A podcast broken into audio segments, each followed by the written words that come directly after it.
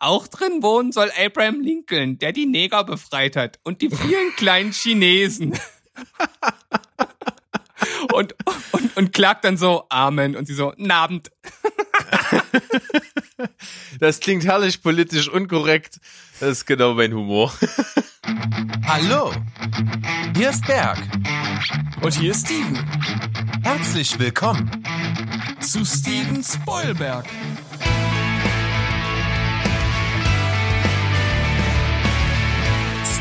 Spoilberg.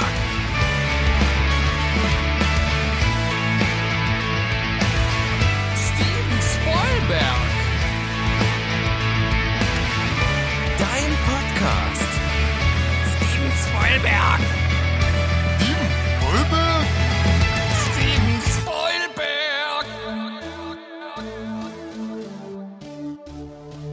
Wir sind zurück mit der zweiten regulären Sonntagsfolge dieses Jahr hier bei Steven Spoilberg, der Film- und Serienpodcast.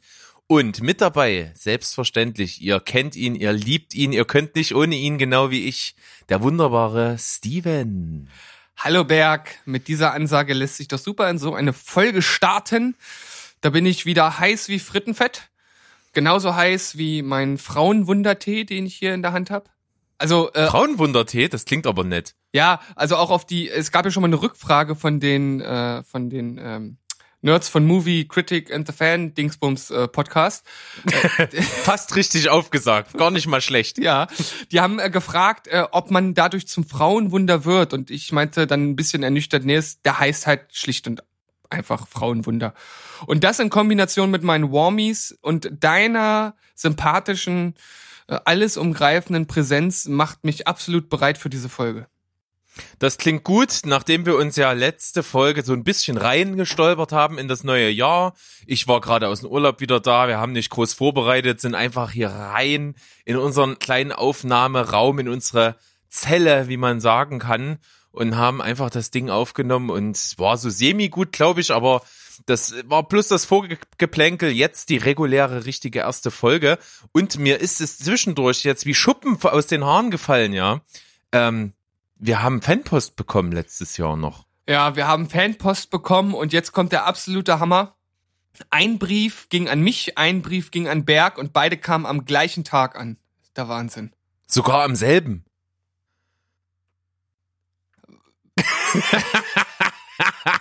Unverständnis auf der anderen Seite. Warum auch nicht? Gerade du, der auch kleinen Kindern Deutsch beibringt, der kann auch genau auf solche sprachlichen Sachen achten, oder? Nee, also das finde ich absolut überbewertet. Also man, Ja. man muss man muss auch mal äh, alle äh, Dreie gerade sein lassen.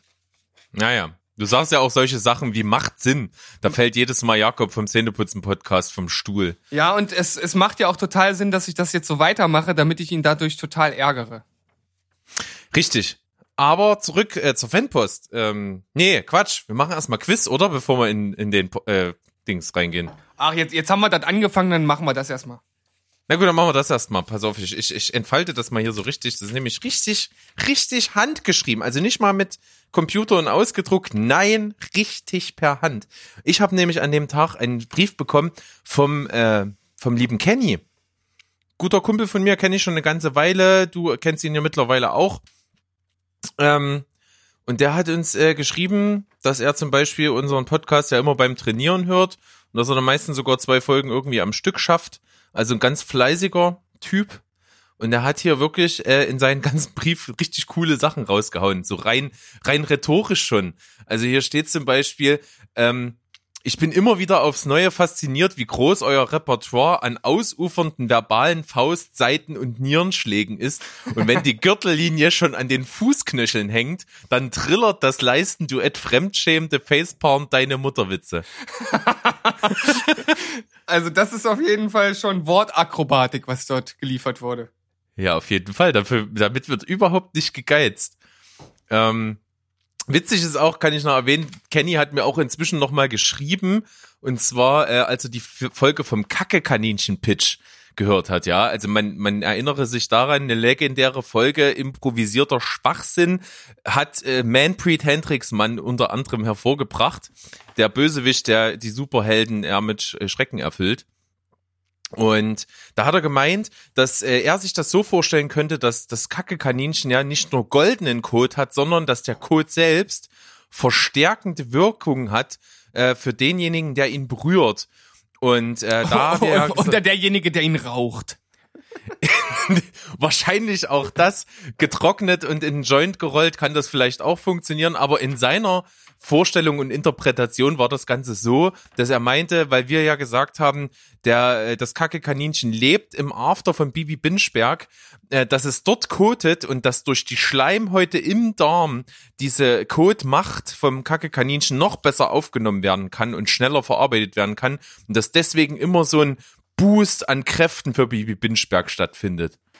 Das ist natürlich das, das, das Äquivalent zu, zu Barney Gumble, wenn er sagt, schließt es mir direkt an die Venen an. genau. Das passt super gut dazu. Ähm, ja, und äh, jetzt haben wir natürlich noch lange schon über Kenny geredet, aber du hast ja auch, wie gesagt, einen Brief erhalten. Ja, und zwar vom lieben Mo. Hallo Mo, wir haben dich nicht vergessen. Ich habe mich sehr über deinen äh, Brief gefreut, dass er auch bei mir zu Hause angekommen ist. Und äh, ich bin auch äh, ja ein ein bisschen, ähm, wie soll ich das sagen? Äh, ich äh, ich, ich, ich stehe noch so ein bisschen äh, in der Schuld, auch mal zu antworten. Du hast ja noch deine Kontaktdaten mit hier angegeben und ich, das habe ich noch nicht gemacht. Ich hoffe, du hast deine Steven Spoilberg Bettwäsche noch nicht verbrannt, weil ich das noch nicht gemacht habe.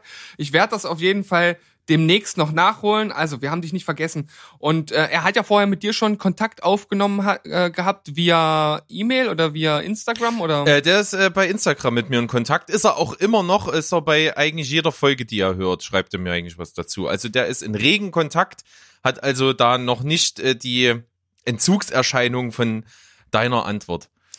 Also wir wissen ja auf jeden Fall von vielen unserer Freunde, dass sie unseren Podcast hören und das freut uns natürlich, dass wir auch von unseren näheren Bekannten dort Unterstützung bekommen. Allerdings ist es natürlich immer am schönsten, wenn man dann auch Zuhörer hat, die uns einfach irgendwo gefunden haben, irgendwo aufgeschnappt haben, dass es jetzt unseren Podcast gibt, sich das angehört haben und dann sagen, wow, finde ich cool, höre ich weiter. Und einer dieser Hörer ist halt der Mo und der hat uns hier zum Beispiel geschrieben, äh, ich habe mich durch diverse Film- und Serienpodcasts gelauscht, bevor ich euch fand. Und nun seid ihr die Nummer eins. Also das geht natürlich runter wie Öl.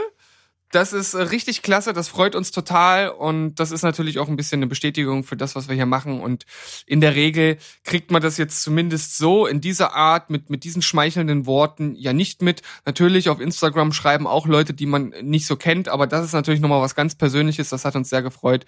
Erzählt auch ein bisschen von sich und wie er so seine Zeit verbringt und ähm, hat auch einen kleinen Kommentar zu Twin Peaks gesch äh, geschrieben, weil ich ja äh, ja nur so ein bisschen ja gespalten war, was was was die Serie halt angeht und er hat dann noch mal ein paar Worte zu geschrieben. Ist nämlich schon etwas älteren Semesters, also im Gegensatz zu, zu uns und hat da einfach damals das Ganze mitgenommen als Serie und schreibt noch mal, was er da so noch weiß und dass er das ein bisschen anders einschätzt. Und das ist ja auch immer gut, wenn man konstruktive Kritik bekommt. Und ja, der Brief, der hängt jetzt hier bei mir an der Pinnwand. Ich gucke mir den öfter mal an und denk, Mensch, wir haben einen, wir haben einen richtigen Fan. Das ist der Hammer. Richtig geil, finde ich auch. Ähm, der Mo, also liebe Grüße an ihn. Wir schreiben uns ja eigentlich öfters mal. Wie gesagt, zu den Folgen kommt immer mal was. Jetzt Letztens muss ich aber auch mal was sagen, mein Lieber. Es heißt öfter. Ja? Das will ich aber mal gesagt, will ich nur mal gesagt haben. Und nicht öfters. Das gibt's Äh, nicht. Und wenn ich Entschuldigung sage? Dann ist das okay. Okay, Entschuldigung. So, ähm, der hat nämlich zur letzten Folge geschrieben, als wir über die Serien äh, auf der Liste von Filmstarts gesprochen haben, dass er zum Beispiel The Marvelous Mrs. Maisel gesehen hat, dass das ziemlich cool ist. Sollen wir mal eine Chance geben? Ist ein ziemlich cooler Humor, wie er meint.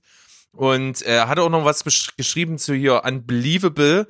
Da weiß ich aber jetzt schon gar nicht mehr, obwohl es drei Tage erst her ist, dass wir drüber geredet haben, wo, was das überhaupt war. Aber da meint er, soll man auch äh, durchaus eine Chance geben, ist ganz cool. Ja, das hatte ich in der letzten Folge kurz angesprochen. Das war diese Serie mit dem äh, Mädel, was äh, als Jugendliche vergewaltigt wird und dann das versucht aufklären zu lassen und irgendwie wird das immer äh, konfuser und keiner glaubt ihr so richtig und dann gibt's halt einen Zeitsprung in die Zukunft, wo dann wieder ein Täter auftritt, der ähnlich gehandelt hat wie bei ihr damals. Ah, okay. Gut. Jetzt erinnere ich mich auch wieder dran. Ja, also von seiner Seite her gibt's dafür ein Go. Von daher äh, kann man das einfach gerne mal so stehen lassen. Und ich habe jetzt hier noch einen coolen Satz gefunden. Ähm, wirst du auch gleich merken, warum, von Kenny, der hat ja geschrieben, ihr Sommeliers der Film- und Serienunterhaltung, was ihr kredenzt, ist für jeden Zuhörer auch mit einer Empfehlung verbunden, die ihr durch euren Dialog, in Klammern, oder Stevens Monolog über einen Titel gebt. Oder manchmal auch nicht, wenn das Werk einfach echt mies ist. Ich muss aber anmerken, dass auch Bergs Monologe oft an die Zeit von Steven heranreichen. Verdammt, ich wollte es doch so formulieren, dass ich nicht wieder indirekt Mono-Steven kritisiere. Verdammt, egal, hab dich lieb, Steven. Ist das so? Äh, hab, sind meine Monologe in der Regel länger als deine? Also du hast auf jeden Fall schon lange Monologe gehabt. Ich erinnere an die eine Folge, in der du einen Zeitraffer eingebaut hast. Als es wieder um irgendeine Doku, um irgendwas Lehrermäßiges ging. Ja, das war, Ah. das war tatsächlich sehr zum Einschlafen. Das habe ich im Nachhinein dann auch gemerkt. Und vor allem, mir kam das wirklich beim Reden nicht so lang vor. Ich war total äh, von den Socken, als du danach so dieses, dieses Schnarchen imitiert hattest. Und ich dachte so, hä, so, so lang war es doch gar nicht. Und danach Ja, habe ich war's dann doch. und danach habe ich die Wave-Spur gesehen, die halt irgendwie so ewig lang in meinem Programm ging und dachte mir so, hm, anscheinend habe ich doch etwas länger geredet. Ja, so ist das. Also zusammenfassend, vielen, vielen lieben Dank. Äh, ihr könnt euch weiterhin befleißigt fühlen, auch gerne nochmal wieder was zu schreiben, auch gerne jemand anderes, gerne wer neu dazukommt, gerne wer schon eine ganze Weile dabei ist und sich noch nicht getraut hat.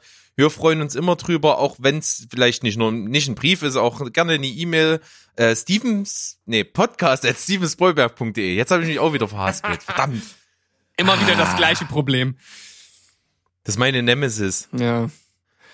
Nun gut, Berg, dann haben wir die Briefe abgearbeitet. Natürlich von mir auch nochmal an euch beiden ein dickes Dankeschön. Und vielleicht gibt's ja demnächst noch einen Brief. Das wäre natürlich der Hammer. Also Briefe sind einfach viel cooler als E-Mails oder Nachrichten auf den Social-Media-Kanälen. Also haut's raus. Das wäre richtig geilo. Yes. Dann ähm, Küsschen aufs Nüsschen und wir machen jetzt hier eine coole Jingle-Pause. Bis gleich.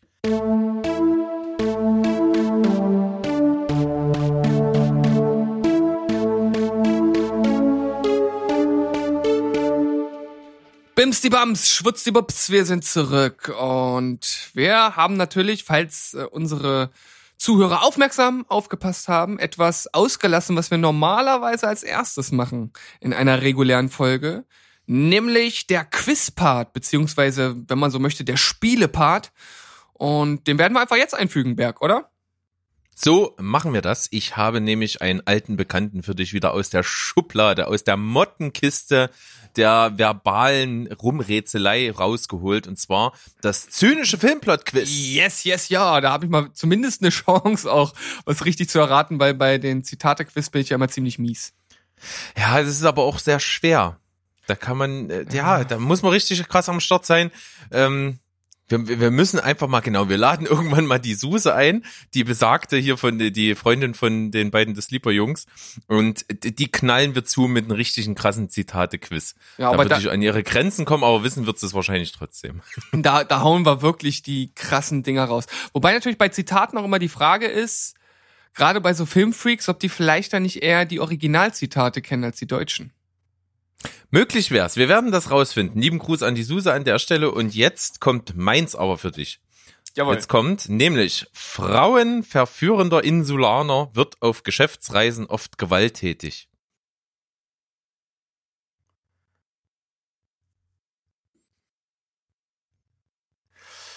Hm, okay. Frauen verführender Insulaner. Auf Geschäftsreisen gewalttätig. Auf Geschäftsreisen.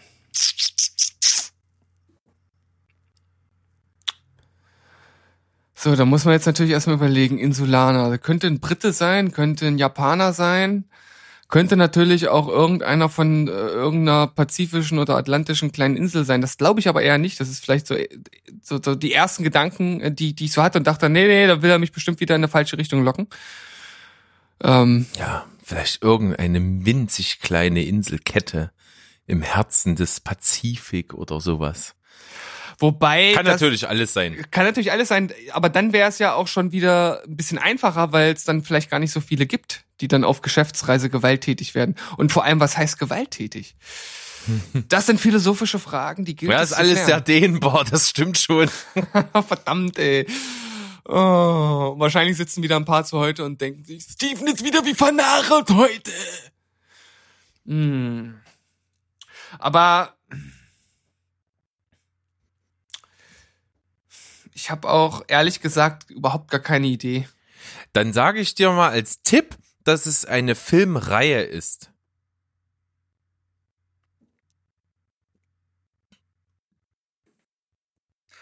Frauenverachtender Insulaner. Frauenverführender. Ach so, dann ist es James Bond. Ja, so ist Obwohl man über das Frauenverachten vielleicht auch noch mal diskutieren könnte. je, je nachdem, wie tiefenpsychologisch die Figur angelegt ist, weiß man das nicht genau, ob das nur Schutzmechanismen oder Rachemechanismen oder was weiß ich sind. Ja. Aber ja, das ist eines seiner Markenzeichen, dass es reihenweise umlegt, auf jeden Fall. Du meinst flach liegt. Ja, Ja, wie, wie, wie, wie man sieht, hä? Ja, auf jeden Fall. Okay. Ja, ich knüpfe an die letzte Woche an und äh, bin jetzt wieder auf deine Spontanität gespannt. Wieder, stehe ich wieder so unter Druck, hier Ja. spontan richtige Ergüsse rauszuhauen. Ich kann mich noch erinnern, als wir das das erste Mal für Pulp Fiction gemacht haben, da habe ich wirklich lange, lange gegrübelt, um da wirklich eine coole Variante rauszufinden. Aber dafür letzte Woche habe ich eine Top-Bewertung abgeholt. Ja, also letzte Woche hast du es wirklich gut gemacht. Ich bin gespannt, äh, was du heute so aus deinem Schädel quetschen kannst in der Kürze der Zeit. Und zwar habe ich einen Film ausgesucht, den wir beide mit einer 10 bewertet haben. Oh. Ähm, Das, das ist schon das erste Rätsel. Was, äh, Pre Prestige? nee? Aber du bist schon beim richtigen Regisseur. Inception. Inception, genau. Und damit äh, es bei dem relativ umfangreichen Cast jetzt nicht zu ausufernd wird, gebe ich dir vor, dass du einmal ein Darstellerkarussell für Leonardo DiCaprio aussuchst, für Ellen Page und für Ken Watanabe. Also einmal für Cobb, für äh, Ariadne und für Saito. Okay. Äh, Ich fange, äh, ich mache Leo mal als letztes. Ich fange mal mit Ken Watanabe an. Das ist ja im Prinzip ein, ein recht ernster Geschäftsmann, der schon eine ziemliche unnahbare Macht rüberbringt, der, sag ich mal, knallhart ist, mit einem kleinen, charmanten Humor auch. Muss also irgendjemand sein, der so ein bisschen cool rüberkommt. Ähm, auch so vielleicht ein bisschen gesetzter. Ich könnte mir so vorstellen, so Richtung, so äh, Richtung Liam Neeson. So Ja, okay. Größenordnung. Er ist vielleicht für die Rolle etwas zu alt, vielleicht eventuell schon. Ich. Ah, nee, der ist zu. Obwohl, warte mal, lass mich mal. Doch, doch, das finde ich gar nicht so. Doch, ich lass mal da Liam Neeson. Äh, ja, Liam Neeson. Okay, Den, ja. den locke ich mal für, für Ken Watanabe ein. Äh, ich, ich muss mich doch jetzt nicht an die, äh, an das Ethnische halten, oder? Das ist völlig dir überlassen, was du da Gut. machst. Ähm, weil ich kenne nicht so viele asiatische Schauspieler, deswegen wird das einfach zu schwierig für mich. ähm, dann nehmen wir Ellen Page. Äh, junges, brillantes Mädchen. Ähm, der man auch so eine bisschen, äh, die nicht so tussenhaft ist, der man so auch so ein bisschen was Bodenständiges abgewinnen könnte. Ähm, ich finde immer ein bisschen, dass, dass für die Rolle, die Ellen Page da spielt, dass sie irgendwie zu jugendlich aussieht. Also sie könnte gerne auch etwas älter sein. Äh, ja, okay. Da, da, Im, bei Inception, so finde ich. Da gehe ich sogar äh, mit. Also da bin ich jetzt gespannt, ob du da äh, ad hoc eine gute andere Variante findest. Ich, ich könnte natürlich in ähnlicher Preislage ähm, was das Pendant finden. Ich finde äh, Emma Watson gar nicht mal schlecht dafür. D- Die wäre natürlich sehr, sehr ähnlich. Aber um da vielleicht noch eine andere Note reinzubringen, würde ich vielleicht äh, Richtung, ich würde Richtung äh, Rachel McAdams gehen. Ah, das ist wieder eine von diesen Schauspielern, da muss ich erstmal nachgucken, weil ich die äh, immer mit so ganz vielen anderen in ähnlicher Alterslage durcheinander bringe. Ja, ähm, die passt da eigentlich ganz gut. Die kann auch ein bisschen tough sein. Die kann, äh, die ist auf jeden Fall nicht so Tussi-mäßig. Die finde ich ganz gut als Wahl dafür. Doch, die, dann locke ich mal für die ähm, Rachel McAdams ein.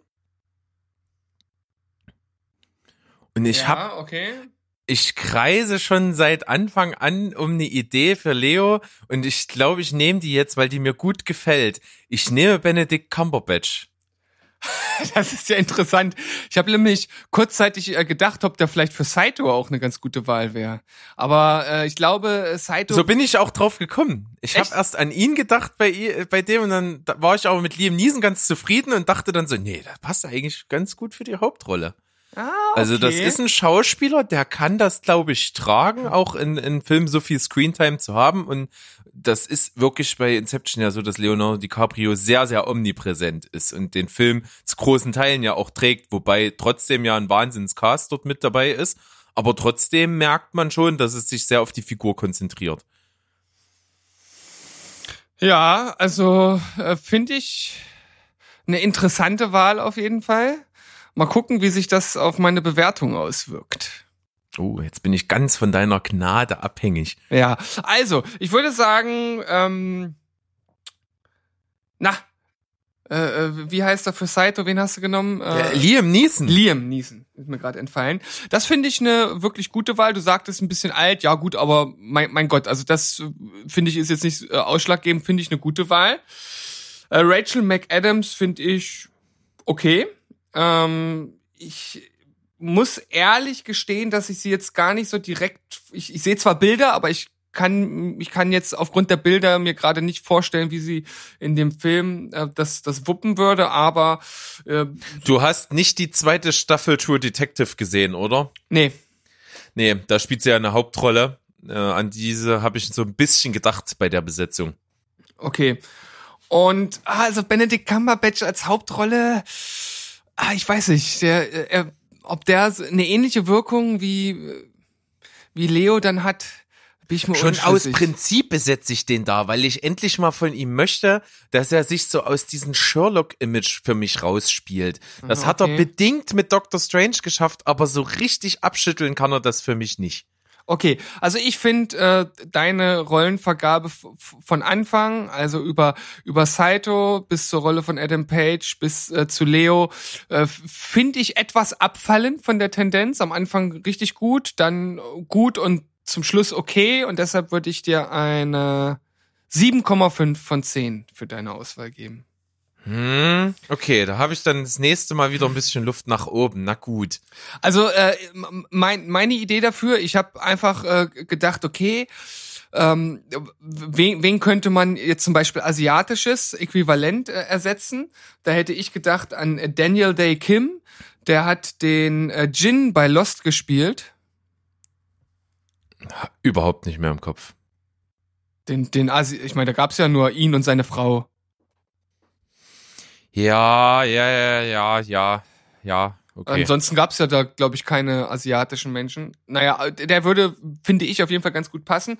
Und weil ich dann äh, schon bei Lost war und es ja auch so ein bisschen um die um die Chemie zwischen den anderen beiden Darstellern geht, äh, habe ich an Evangeline Lilly und Josh Holloway gedacht.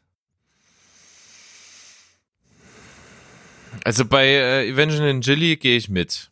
Ähm, finde ich gut. Josh Holloway finde ich natürlich als Schauspieler nicht tragend genug für so eine Rolle.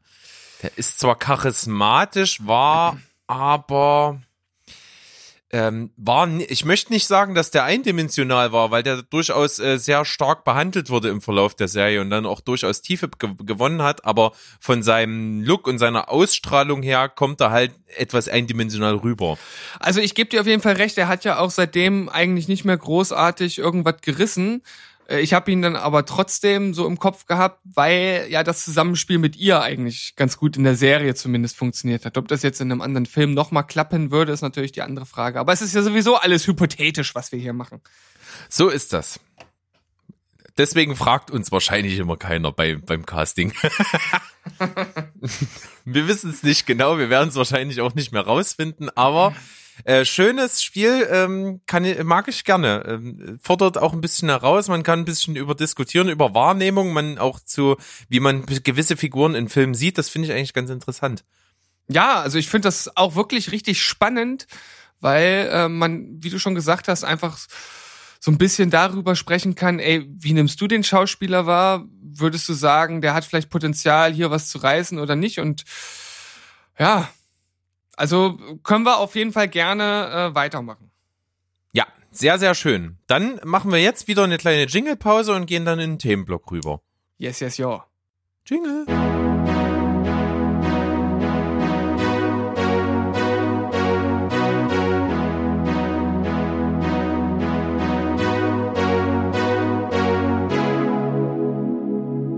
Knatter, knatter, knatter. Hier komm ich wieder angeschnatter. Hä? Ich habe keine Ahnung, warum das lustig sein soll. Keine Ahnung. Ähm, aber hier sind wir wieder Oh Gott, zurück. Das, das war der schlechteste Start in den neuen Part, den wir jemals gemacht haben. Das Findest du? Ist, ja, doch, war Ach, schon. Ja, es war nicht so dynamisch, wie du das sonst immer machst, aber sei es drum. Ich kann dich auf jeden Fall jetzt völlig dynamisch überraschen, denn ich habe es dir gar nicht erzählt, ich hatte es nämlich vergessen. Ich habe nämlich von meinen Eltern zusammen mit meiner Frau Konzerttickets be, ähm, geschenkt bekommen. Und zwar war ich gestern im Gewandhaus zu Leipzig. Und zwar bei äh, The Best of Ennio Morricone. Aha, okay. Ja, war ganz cool. Also ich war ja schon mal zu einer ähnlichen Veranstaltung. Und zwar war ich mal bei ähm, La La Land in Concert. Äh, da war aber der Nachteil, dass das, äh, was öfter mal auch gemacht wird, dass solche klassischen Sachen in der Arena Leipzig stattfinden. Und das finde ich total bescheuert, weil da hast du so diese Riesenhalle, die praktisch für sowas kaum eine Akustik zu bieten hat oder eigentlich gar nicht, wenn man es mal so will.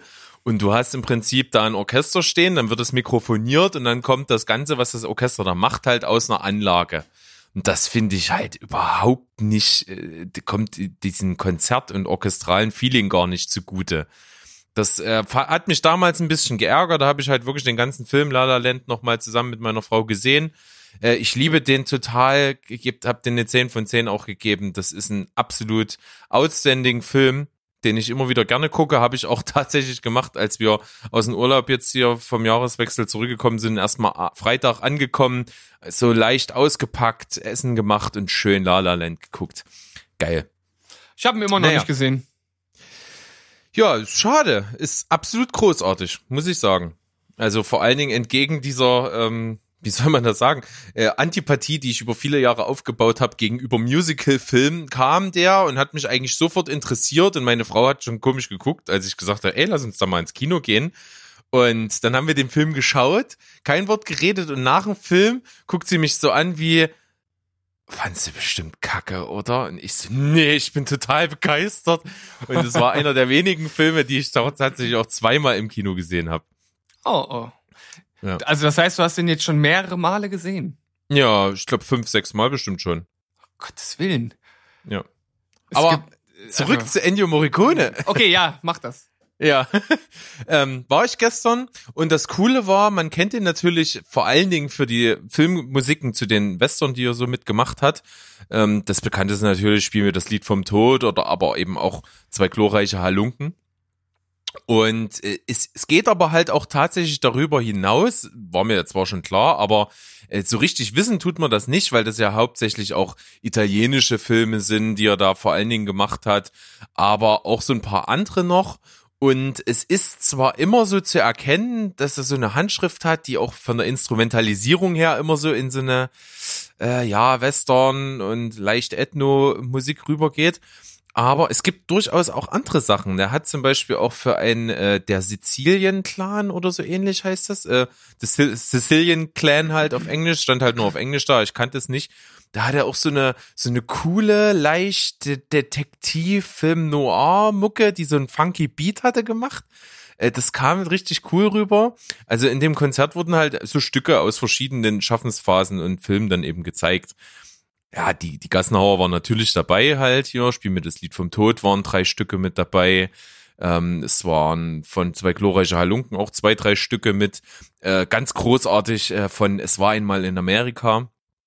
Auch sehr, sehr markanter Titeltrack. Und es gibt aber auch ab und an mal so leicht religiös, kirchenmäßig angehauchte Sachen. Halt irgendwie so, der Film hieß The Mission, den kannte ich auch nicht. Sagt dir das was? Nee, überhaupt nicht. So ein bisschen älter, sah auch aus wie irgendwie 60er, 70er Jahre oder sowas. Ah, Okay, also es Ähm. war mit Filmausschnitten, richtig, ja? Äh, da war eine Leinwand, da waren entweder Filmausschnitte oder eben so ein paar Visualisierungsvideos gemacht. Also du wusstest dann immer, es wurde eingeblendet die Schrift, was für ein Stück das ist, aus welchen Filmen, welche Szene meistens noch und dann so ein paar Bilder eben noch dazu, die gepasst haben. Hm, Okay. Es war auf jeden Fall sehr cool, es war sehr abwechslungsreich und äh, ich muss auf jeden Fall sagen, dass natürlich die Western-Sachen, die er gemacht hat, die sind wirklich eindringlich. Gerade weil man die öfter, wenn es irgendwo um Western geht, werden die gerne mal verwendet. Auch m, Filme, wo er jetzt nicht die Musik gemacht hat, sondern irgendwelche, auch im Fernsehen, irgendwelche Beiträge und so. Hört man immer mal wieder so ein Thema. Das, was man also typisch mit diesem Sound von Western verbindet, ist eigentlich er. Und ähm, ich finde auch im Vergleich mit den ganzen Sachen, die ich gehört habe, vor allen Dingen die Filmmusik zu Spiel mir das Lied vom Tod, die ist Wahnsinn. Also die hat eine Tiefe, eine ja ein Wiedererkennungswert vor allen Dingen und so einen absolut eigenen Charakter geht einen absolut durch Mark und Bein und diese Mundharmonika im, im bekannten Thema, die ist wirklich halt extrem ähm, ja hirnfräsend, möchte ich sagen. Und irgendwie hat die ja auch jeder schon mal irgendwo irgendwann gehört. Ja, es sind ja auch im Grunde genommen nur so, glaube ich, zwei oder drei Töne, die das Ganze so, äh, so markant machen. Ja. Aber es sind halt die besten Jingles. Ja, auf jeden Fall. Desto einfacher und desto, desto leichter sie auch zu übersetzen sind in andere Instrumente, umso besser. Ja, auf jeden Fall. Und es war eben ein, ein circa hundertköpfiges äh, Team, also Orchester, sage ich jetzt mal, mit äh, zum einen eben den Instrumenten, den klassischen halt äh, Celli, äh, Violas und Violin, ähm, Kontrabässe, Gitarre war mit dabei, E-Gitarre war mit dabei, ähm, Pauken, Schlagzeug und so, also das die klassischen Sachen, die man kennt und eben auch ein Chor mit dabei und auch Solistinnen, die halt, wenn in seinen Liedern irgendwelche Arien oder so ähnliche Sachen mit drin waren, die dann halt auch live dargeboten werden konnten. Das war auf jeden Fall äh, ziemlich gelungen, hat Spaß gemacht, ging auch eine ganze Weile. Ich glaube, äh, knapp über zwei Stunden war's mit Pause dazwischen. War eine feine Sache, kann ich empfehlen. Wer also die Chance hat, äh, dieses Orchester, also dieses Programm tourt noch. Es gibt, glaube ich, noch ein paar Termine, wo man das wahrnehmen könnte. Hm, also ich finde sowas ja auch generell immer interessant. Es gibt ja auch äh, Auftritte von, von Hans Zimmer des Öfteren mal. Die sind ja aber auch dann immer recht schnell ausverkauft oder auch so Orchestrationen zu anderen Filmen. Das gibt's ja immer mal wieder. Äh, ich muss jetzt sagen, dass ich äh, bei Morricone jetzt nicht ganz so interessiert bin, wobei mich das wahrscheinlich dann letzten Endes wohl auch überzeugen würde, wenn ich es dann doch sehen würde. Aber vielleicht ergibt sich da mal irgendwas anderes, was ich mir auch mal anschauen würde. Ja, mich hat am meisten, wie gesagt, gefreut, dass es im Gewandhaus ist. Da ist die, die Akustik da drin ist dafür geschaffen. Du hörst, du spürst die Musik halt auch richtig. Die kommt nicht einfach nur aus einer Box. Das ist ein ganz anderes Hörerlebnis, als wenn du jetzt in der Arena sitzt und das über die PA kommt. Das ist, das ist Quatsch. Ja, das ist alber, albern. das, das Gewandhaus ist nun mal dafür konzipiert und da macht das dann natürlich Sinn. Ja. Ähm, und äh, zum Beispiel, was auch mit drin vorkam, es kam auch ein Stück aus Kill Bill und es kam auch ein Stück aus The Hateful Eight und es war das, was gespielt wird, während der ähm, von Kurt Russell gespielte ähm, Charakter den Brief im, in der Kutsche vorliest. Och, Den, da- den, äh, da- den da ich Samuel L. Jackson, den Samuel L. Jackson ja mit sich rumschleppt. Ja, Äh, das so, so, so, wenn du es hörst, erkennst du es sofort, so so ein ganz liebliches, wie so ein Kammerstück, total cool und echt markant, wenn man es hört. Also ich habe halt sofort die Szene wieder im Kopf gehabt. okay. Also ich kann es mir jetzt gerade wirklich gar nicht in den Kopf zurückrufen und ich habe den Film ja auch nur einmal gesehen. Du hast ihn ja auch schon wieder 5000 Mal gesehen, da ist das vielleicht nochmal was anderes. Naja. Ja, das wollte ich dazu sagen. Ähm, und dann würde ich zum nächsten Thema mal rüberschnitzen. Schnitze mal, du Schnitzer. Schnipfen. Ja, wir haben es ja schon mal angekündigt letzte Woche. Wir müssen ganz, ganz dringend eine Folge von Cinema Couch Kompass machen, denn die letzte davon haben wir ja irgendwann Anfang Dezember letzten Jahres äh, gemacht und seitdem haben wir natürlich geguckt und geguckt und geguckt und die Liste wird länger und länger. Ähm, das wird also mal Zeit, dass wir das Ganze irgendwie entladen. Und damit das, sage ich mal, ein kleines bisschen abgeschwächt wird, damit das nicht irgendwie eine Drei-Stunden-Folge wird, habe ich so ein paar Punkte, die ich jetzt äh, ganz getrost hier in der Folge jetzt schon mal ein bisschen mit abarbeiten kann. Denn äh, zum Beispiel waren wir beide ja in einem anderen Podcast zu Gast und haben eine sehr, sehr ausufernde, wo man sich auch fragen kann, ob das so lang sein muss, äh, Besprechung ge gemacht zu Edward mit den Scherenhänden. Ja, so sieht's aus. Denn da waren wir ja bei äh, dem Raphael zu Gast. Das ist ja der, der das Kacke-Kaninchen und Bibi den Binchberg gezeichnet hat. Auch ein treuer Hörer von uns ist. Liebe Grüße an der Stelle. Der macht ja zusammen mit seinem Kumpel Nils den Podcast Jules Verne's Erben. Da geht's also immer um irgendwelche äh, vor allen Dingen Fantasy-Sachen, die irgendwie da so gut reinpassen in diese fantastische Schiene. Und da haben sie irgendwie den Trichter gefunden, Edward mit den Scherenhänden zu behandeln. Und da waren wir beide zu Gast. Genau, und dann haben wir, wie du schon das angedeutet hast, sehr ausführlich über den Film gesprochen. Also die Besprechung war länger als der Film selbst. Und wir, wir hätten vorher auch nicht gedacht, dass man so viel aus dem Film rausholen kann, aber ähm, wie das immer so ist bei solchen äh, Besprechungen, ich finde, man kann da dann teilweise mit, mit äh, Dingen und, und Erleuchtungen, wenn man so möchte, rausgehen, die man halt vorher einfach nicht so äh, ja, auf dem Schirm hatte. Weil einfach, gerade wenn wir dort, ich, wir waren ja zu fünft, äh, wenn da so viele Meinungen und Ideen zusammenkommen, kommen dann manchmal interessante Theorien zu, zum Vorschein. Und auch das, und, und auch hier war das der Fall. Ja, auf jeden Fall. Gerne mal reinhören. Wir werden das die Tage auch irgendwann mal mit verlinken, dass ihr da, wenn ihr da Bock drauf habt, das auch nachhören könnt. Ist eine coole Sache, unterstützt die Jungs und wie gesagt, wir sind auch mit dabei, euer kleiner ähm, Gewohnheitsanker, um, um es mal so auszudrücken. Ähm, ich habe den Film tatsächlich äh, ja vor Ewigkeiten mal gesehen und habe für diese Besprechung ja nochmal geschaut und habe dann jetzt bei meiner Zweitsichtung und nach der Besprechung äh, bin ich da irgendwo so bei einer 7,5 von 10 rausgekommen, bewertungsmäßig.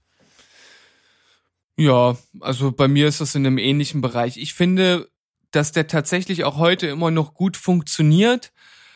Ich finde ihn aber letzten Endes doch recht, recht äh, gene na, generisch nicht. Also er ist ja schon besonders, aber die, die Story ist halt jetzt nicht so übermäßig äh, äh, äh, geil und irgendwie ist es zwar ein Tim Burton-Film mit dem entsprechenden Tim Burton-Style und ich persönlich bin jetzt auch nicht so der große Johnny Depp-Fan und finde jetzt auch seine Leistung in dem Film nicht so mega geil, ähm, dass ich da halt auch bei so einem bei so einer durchschnittlichen 7 oder 7,5 gelandet bin. Ja, da sind wir uns mal wieder einig. Oder leicht An überdurchschnittlich ist es ja. Ne? Ist ja nicht Ja. durchschnittlich bei 7. Naja, das stimmt.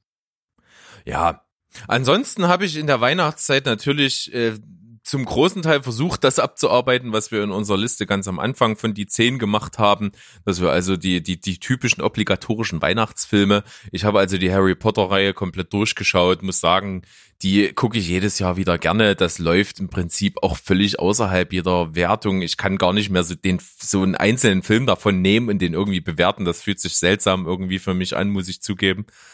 Aber ich merke beim Schauen auf jeden Fall, dass gerade so die, die letzteren Filme, weil die ja auch gerade für, für ein, ein älteres Publikum ja auch eher ansprechend sind, weil das ja so schon so war vom ersten bis zum letzten Teil, dass die Bücher mit ihren Lesern gewachsen sind sozusagen, dass die schon eher dann mich angesprochen haben und dass ich immer so warte, bis der sechste kommt. Ich finde den sechsten richtig, richtig stark. Und noch ein kleines bisschen stärker, mein Lieblingsteil ist halt der erste vom siebten. Den äh, finde ich richtig, richtig cool. Das ist ein ganz düsterer, fast schon postapokalyptisch sich anfühlender Road-Movie. Und das finde ich ziemlich, ziemlich stark. Wenn du irgendwann mal die Bücher soweit hast und den Film gesehen hast, wirst du mir da vielleicht beipflichten können. Ja, ich, ich bin jetzt bei äh, der Orden des Phönix mittlerweile bei äh, Seite 750 angelangt. Also ein Ende ist in Sicht. Das ist doch nicht schlecht. Ich kann es jetzt äh, auch nachvollziehen. Also mir fällt, ich habe jetzt nämlich angefangen, das erste Buch zu lesen Ja. und habe hab eigentlich auch vor, mich durch die Bücher mal durchzulesen, weil ich einfach Bock hab, mal zu erfahren, was da so in den Büchern abgeht und was da so an Infos gibt und was da anders ist und so weiter und so fort. Aber ich habe eben auch letzten, äh, ich, ich äh, lese jetzt glaube ich seit fünf Tagen dran und bin irgendwo auf Seite 160 oder 170 oder sowas. Also ich finde auch irgendwie die Zeit nicht so richtig. Aber der Stein der Weisen ist ja übelst das schmale Buch. Das hat doch irgendwie nur 250 Seiten oder so, oder? Ich glaube sogar 350 so in der Größenordnung irgendwas. Ah, okay. Ja, gut, Aber- aber, es, aber es ist trotzdem eigentlich relativ schnell abgearbeitet. Die anderen werden auf jeden Fall ja dann immer, immer, immer dicker. Ja. Und ähm, der Orden des Phönix ist schon ein ganz schönes äh, Mammutding. Ich, Ich- glaube, das ist auch das längste, oder? Das ist das längste, ja. Ja, ja. Aber damals, als ich eben noch klein war und die Bücher gelesen habe, dann da habe ich auch bis zum fünften gelesen und da, ich glaube, nach den ersten 200 Seiten kapituliert und nie wieder angefasst. Aber naja, gut. Das war dann auch so Pubertät und so. Da hatte man dann auch andere Sorgen, als so ein Buch zu lesen. Gut, das hat, hat, sich, hat sich ja bei dir nicht geändert. Ja, sagst du jetzt einfach so. ja, das sage ich einfach so. Du kleiner Schlingel. Naja, okay. Nee, ansonsten, die habe ich geschaut, dann tatsächlich Liebe habe ich natürlich geguckt. Äh, Immer noch 10 von 10, Hammerfilm. Gucke ich auch wirklich gerne mal mit dir zusammen, kann man das ganze Jahr gucken, ist nicht unbedingt ein Weihnachtsfilm. Äh, können wir uns durchaus mal auf die Fahne schreiben, dass wir das mal zusammen machen. Ja. Also ich habe ja auch äh, jetzt zu Weihnachten wieder unseren Film, also von mir und meiner Frau, Schöne Bescherung geguckt. Es ist einfach, es ist einfach der Weihnachtsfilm ü- schlechthin. Äh, wir überlegen schon, ob wir ihn jetzt einfach äh, nochmal gucken. Und ich meinte so, na komm, also das muss schon ein bisschen was Besonderes bleiben, nur zu Weihnachten. Um, stattdessen ziehen wir uns jetzt immer mit einer unserer äh, Lieblingsszenen auf, wenn zum Schluss alle am Tisch oder relativ zum Schluss alle am Tisch sitzen und dann Tante Bethany gebeten wird, das, das Tischgebet zu sprechen. Und sie so, was soll ich machen? Und dann eine andere, beten. Was? Betteln? Wir haben doch unsere Rente. und dann fängt sie halt an mit dem, mit dem, mit dem Gebet. Ich bin klein, mein Herz ist fein, soll niemand drin wohnen als ich allein. Und auch Tim Wambuli, unser Wellensittich. Auch drin wohnen soll Abraham Lincoln, der die Neger befreit hat und die vielen kleinen Chinesen. und, und, und klagt dann so, Amen. Und sie so, Nabend. Das klingt herrlich politisch unkorrekt. Das ist genau mein Humor. Ja. Also die Szene ist wirklich äh, so, so ein Running Gag bei uns gerade und die ist auch, ist auch wirklich lustig. Und vor allem ist das, ähm, also bei der Szene äh, steht am Tisch dann der, der Bruder, ist das glaube ich, von Clark auf und, und, und legt die Hand auf sein Herz. Und das macht halt in der deutschen Übersetzung eigentlich recht wenig Sinn. Und ähm, ich habe halt rausgefunden, dass im Original dort der Fahneneid von ihr aufgesagt wird, also irgendwie sowas Amerikanisches.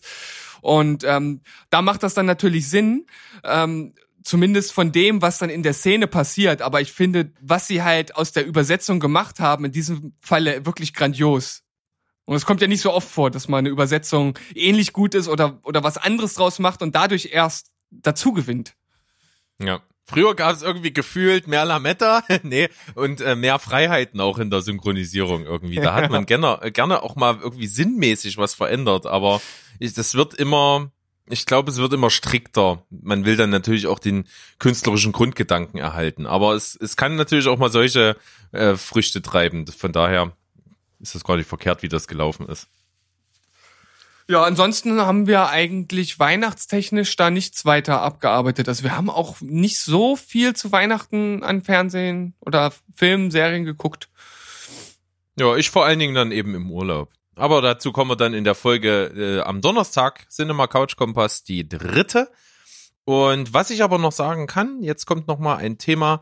Und zwar sind wir natürlich als Film- und Serienpodcast so ein kleines bisschen ja auch an ein paar Sachen gebunden, die man so machen könnte und sollte. Und natürlich sind jetzt die Golden Globes gewesen. Und da werden wir uns natürlich das jetzt nicht nehmen lassen, mal kurz drüber zu sprechen, wer denn so die Preisträger sind ähm, wer noch so mit nominiert war, ob wir davon was gesehen haben oder nicht, wie wir das finden vielleicht. Ähm, das würde ich jetzt einfach mal durchgehen wollen mit dir.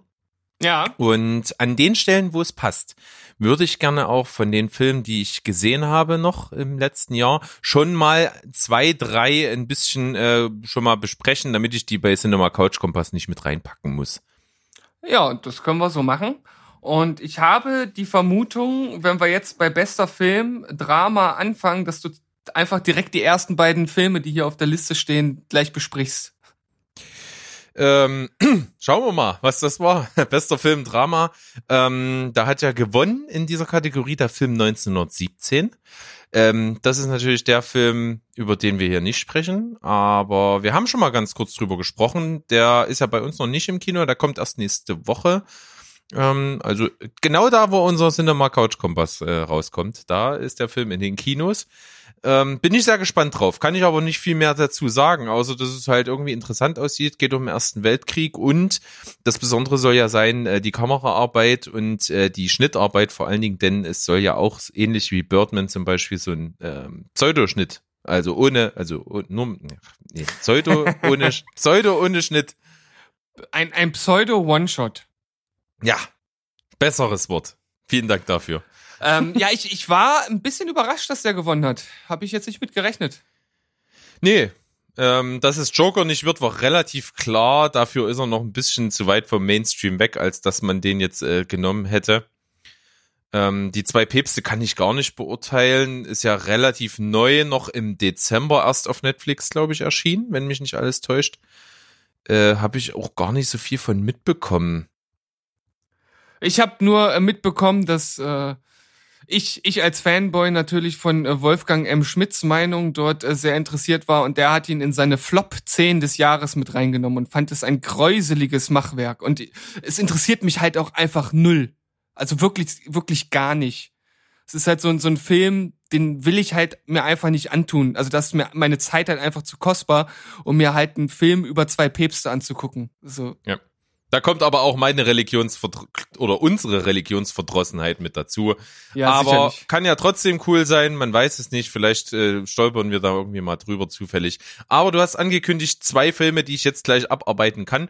Die habe ich nämlich Ende letzten Jahres beide gesehen und zwar habe ich einen davon schon erwähnt in unserem Jahresrückblick zusammen mit The Critic, The Fan and The Movie und zwar der Film Marriage Story.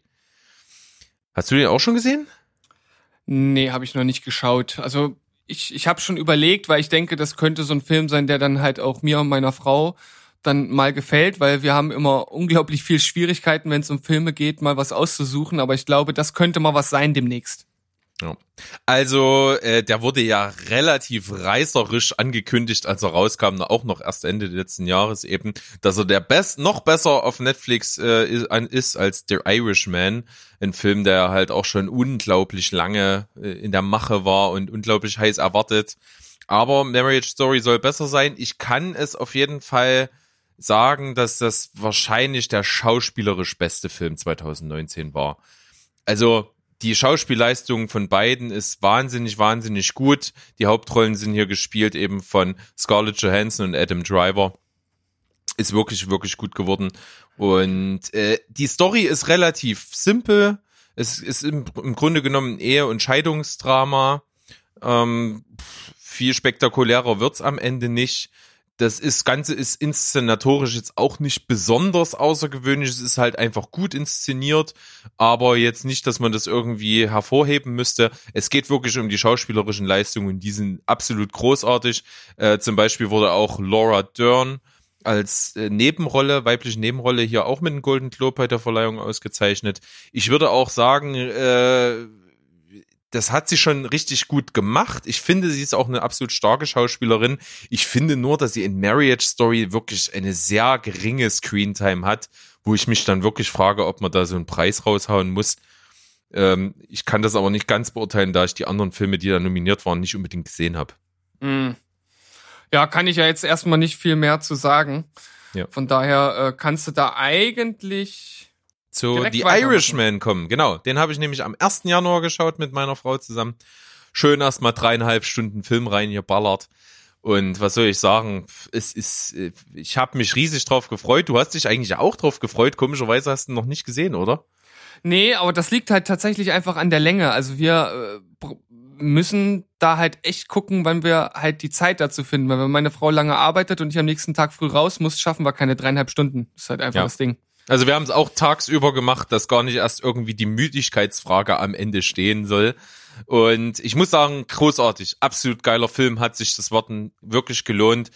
Das ist eben ein Scorsese. Scorsese kann sich von mir aus, wenn er so einen Film raushaut, noch dreimal über Marvel aufregen und darüber wettern. Absolut berechtigt kann er das machen, denn er ist einfach jemand, der sein Handwerk versteht. Wenn einer das Maul aufreißen kann, dann kann er's ist ein geiler Filmemacher, der jede Szene atmet, diese Genialität von ihm, das ist super geil inszeniert. Der weiß genau, was er wie lange filmt, in welchen Winkel, in welcher Farbe. Das ist so stimmig und es ist eine Geschichte, die dreht sich im Prinzip um diese drei Figuren über einen Zeitraum von irgendwo 40 Jahren insgesamt. Äh, Es geht um Robert De Niro, Al Pacino und Joe Pesci. Und dieses Gespann funktioniert unglaublich gut, ist wahnsinnig stark aufgelegt, hat super äh, krasse Szenen. Auch Robert De Niro, der die meiste Zeit im Film gezeigt wird, ist wahnsinnig stark. Hat mir super, super gut gefallen. Ist eine spannende Story, die sehr verwinkelt ist. Es geht im Grunde genommen darum, dass ähm, der von äh, Robert De Niro gespielte Charakter ist ein Ire, der a- anfangs mit so kleinen äh, Aufträgen und so Kleinkriminalität äh, ja auffällig wird. Die Mafia heuert ihn an, um immer wieder mal so kleine Gefallen zu erledigen und da wird immer größer, immer größer und äh, es wird ihm nachgesagt, dass er in, im Laufe seiner Karriere da 26 Morde für die italienische Mafia verübt hat und damit sich einen absoluten Legendenstatus erarbeiten konnte und als ihre absolut anerkannt war in der italienischen Mafia. Hm. Und das ist einfach spannend gemacht. Und auf der anderen Seite in diesem ganzen Drama geht es eben um Al Pacino, der Jimmy Hoffa spielt, ein, ähm, äh, ein Gewerkschaftspräsidenten von einer der größten Gewerkschaften in, in Amerika. Und das Besondere ist, dass so eine Gewerkschaft, der durch die Rentenfonds für seine Mitglieder äh, über unglaublich hohes Kapital verfügt, damals in der in, in über Milliardenhöhe auf jeden Fall und dass die sich nie nirgendwo rechtfertigen mussten, was die mit dem Geld machen. Die konnten einfach damit machen, was sie wollen und selbstverständlich haben die das natürlich auch als Kredite für Mafia und so weiter ausgegeben. Also eine unglaublich coole Story um Loyalität, um äh, um, um Gangstereien und um einfach starke Schauspieler. Okay.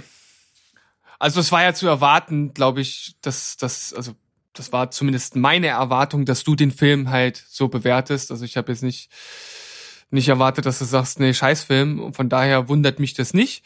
Spornt mich äh, höchstens noch ein bisschen mehr an, den vielleicht auch demnächst mit einzustreuen. Also Joe Pesci ist auch absolut großartig. Also von, von, von, von daher schon äh, lohnt sich das unglaublich. Ich habe einen 9 von 10 gegeben. Marriage Story habe ich 8,5 von 10, glaube ich, gegeben, wenn mich nicht alles täuscht. Acht. 8 habe ich gegeben. Okay. Ja, sind auf jeden Fall starke Filme. Und äh, unsere treuen Zuhörer wissen ja auch, Joe Pesci ist ja unser Gott. Von daher ist das natürlich so ein Film, der natürlich für uns prädestiniert ist. Ja, vollkommen zu Recht. Ja, Ja. was sagt die nächste Kategorie? Die nächste Kategorie sagt bester Film, Musical oder Komödie. Und auch wenn ich nicht alle Filme oder nicht alle anderen Filme, also eigentlich keinen der anderen Filme gesehen habe, denke ich, dass denke ich, dass Once Upon a Time in Hollywood äh, schon nicht ganz unberechtigt gewonnen hat. Ja, ist ja nicht umsonst, dass du sagst, dass, es, dass du findest, das ist der stärkste Film von Tarantino. Ja. wahrscheinlich in seiner äh, Karriere. Ist ein starker Film. Äh, wenn ich hier auf die anderen Filme gucke, ist es, glaube ich, auch, ich lehne mich aus dem Fenster mal der künstlerisch wertvollste. Ähm, von daher kann ich das schon gut nachvollziehen. Was ich nicht so ganz nachvollziehen kann, ist, wenn ich so die Filme, die auf der Liste stehen, so durchlese, da frage ich mich manchmal, wer entscheidet eigentlich, was da Drama und was Musical und Komödie ist? Ja, na, also ich, man, man kann jetzt drüber diskutieren, ne, ob jetzt äh, der Film von Quentin Tarantino überhaupt in diese Kategorie reinpasst, ne? Also Mit dem, mit dem eher an die Realität angelehnten Ende könnte man vielleicht von Drama reden. Ja, also es ist äh, nicht immer ganz eindeutig und ich habe mich da schon sehr oft gefragt, wie dort eingeteilt wird. Aber nun gut, man muss es so hinnehmen und äh, vielleicht kann man das sogar irgendwo rausfinden, wie die dort, wie die da vorgehen. Aber am Ende müssen wir es ja sowieso einfach schlucken, wie es ist. Ja, Rocketman hatte ich ja gesehen, habe ich drüber gesprochen, fand ich ziemlich gut, sehr, sehr unterhaltsam, sehr glamourös, pompös, groß, aufgezogen, aber jetzt nicht das erwartete diebe Charakterstück. Äh, Deswegen glaube ich nicht, dass er äh, das wert gewesen wäre, dass er gewinnt. Jojo Rabbit freuen wir uns ja schon eine Weile drauf, der läuft ja erst jetzt oder ist jetzt ja erst bei uns angelaufen.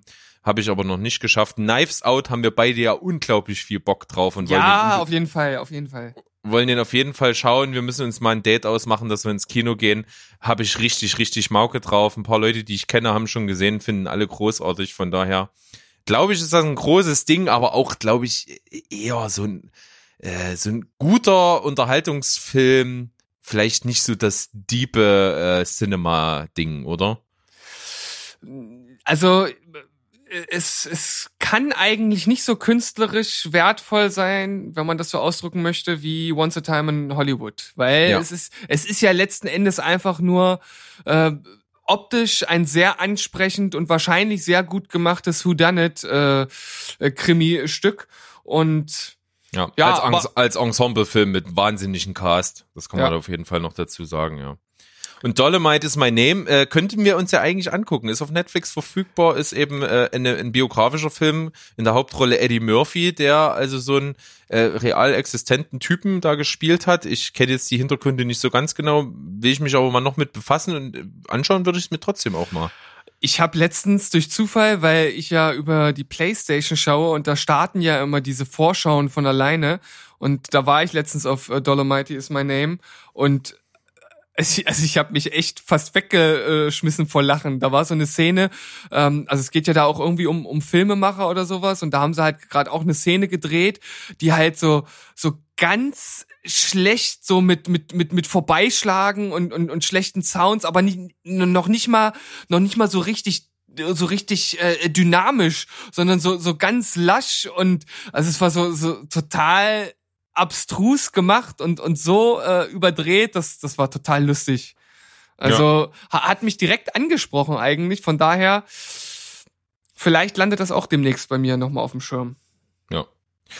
Kommen wir zur nächsten. Beste Hauptdarstellerin in einem Drama hat gewonnen Renée Zellweger äh, für ihre Judy Garland Darstellung im Film Judy. Ähm, Habe ich nicht gesehen. Renée Zellweger hat man lange nichts gehört. Aber schön, dass die mal wieder aus der Versenkung kommt und mal was abräumt.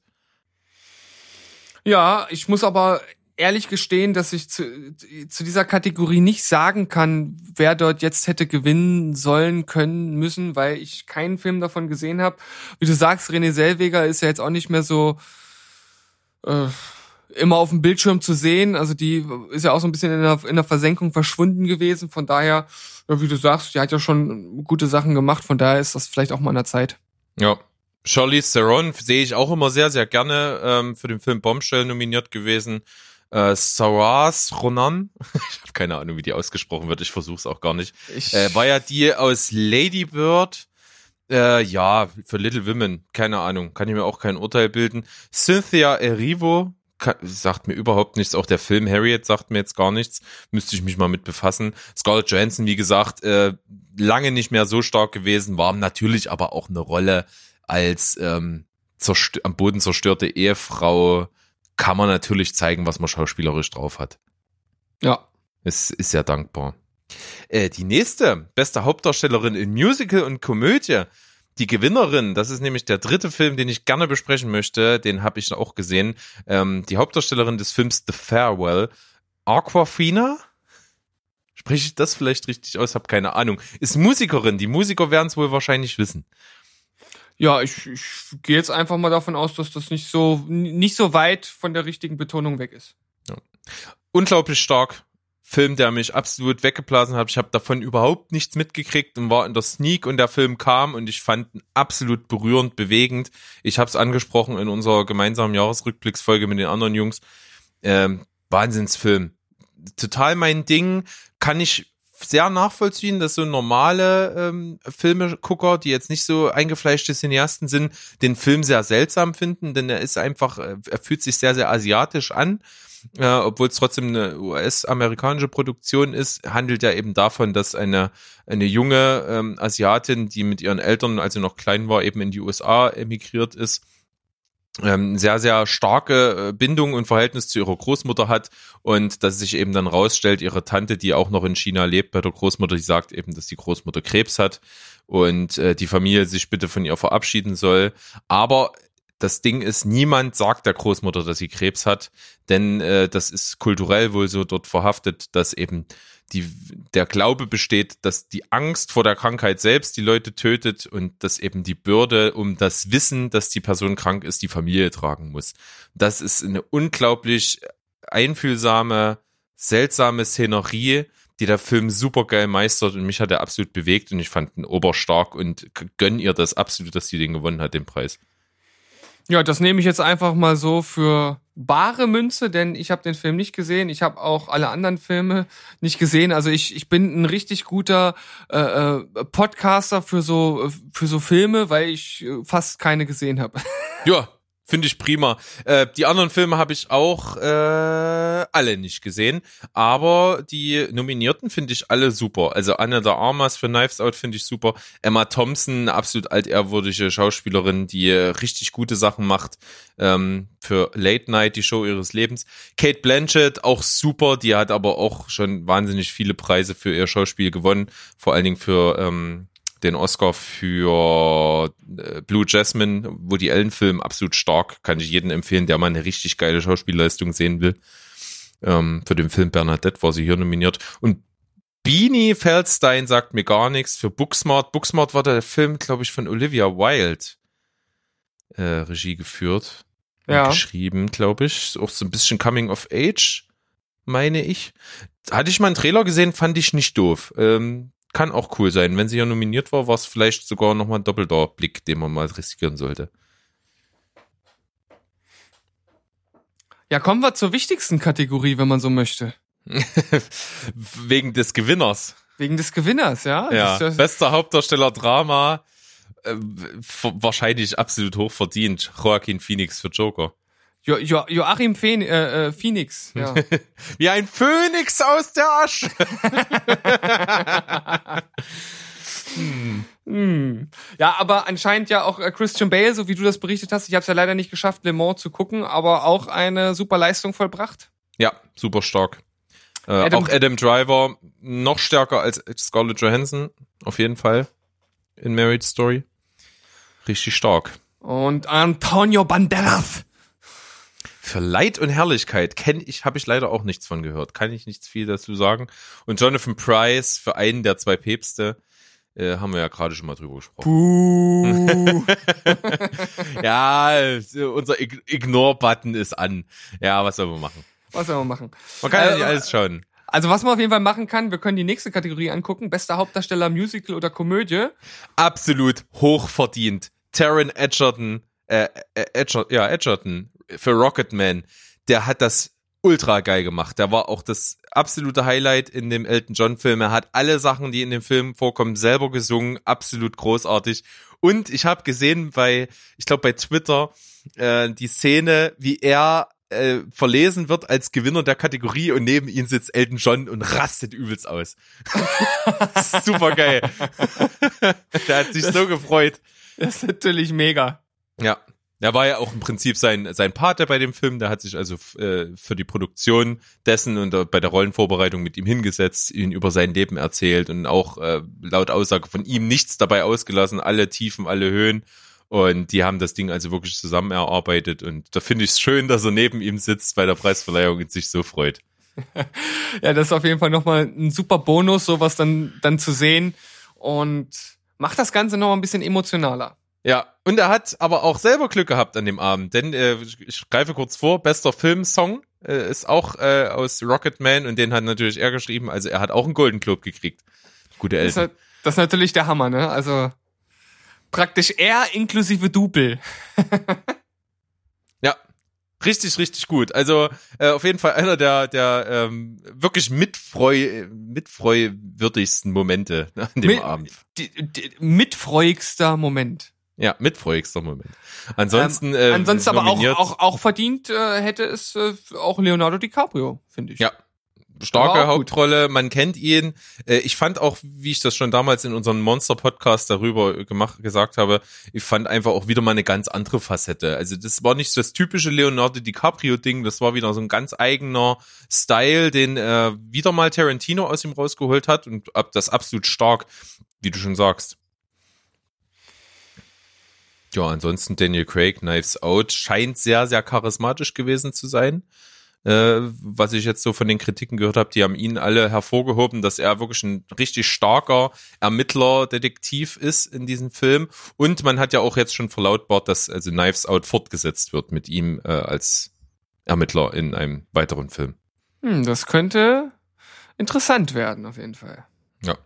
Und Über Eddie Jojo Murphy Rabbit, und, genau, Eddie Murphy. Hm. ja, und ja, also, äh, naja, aber ich find's gut, dass Eddie Murphy auch äh, mal wieder was gerissen bekommt. Ich meine, er hat ja jahrelang nur nur Rotz produziert und du, da ist es schön, ihn auch mal wieder oben Finde ich, aufzusehen. finde ich auch. Also den, den Film werden wir uns beide mal noch reinziehen, da können wir dann nochmal drüber berichten. Ja.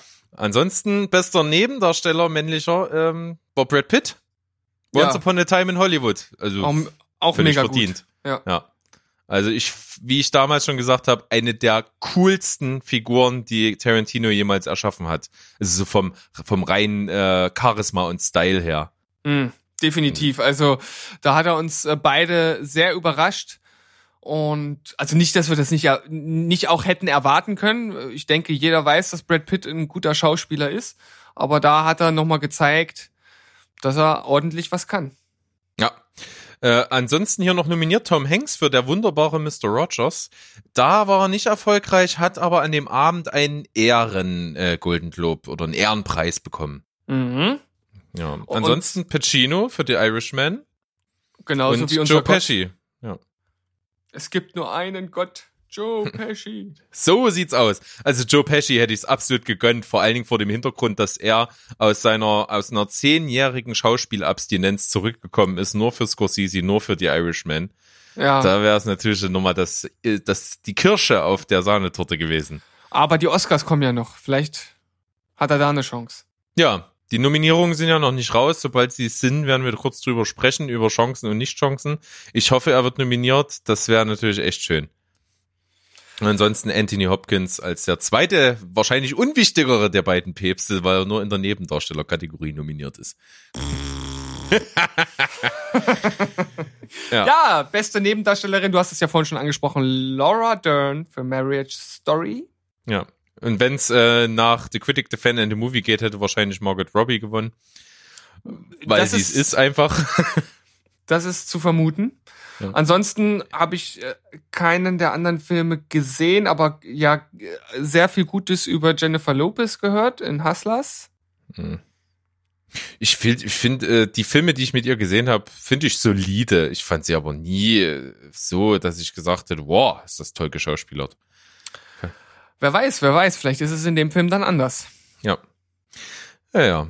The Report habe ich noch gesehen. Das kann ich auf jeden Fall sagen. Ist ja ein, ähm, ein äh, Drama auf wahren Begebenheiten und da geht's vor allen Dingen um die Folterdokumente der USA. Es ist also wirklich belegt, dass eben die USA gefangen genommene Terroristen äh, gefoltert hat, um an Informationen zu kommen äh, in dieser Historie nach 9-11, um dann eben weitere Terroranschläge zu verhindern, zumindest äh, schon im Vorfeld irgendwie Informationen zu erlangen und so weiter und so fort.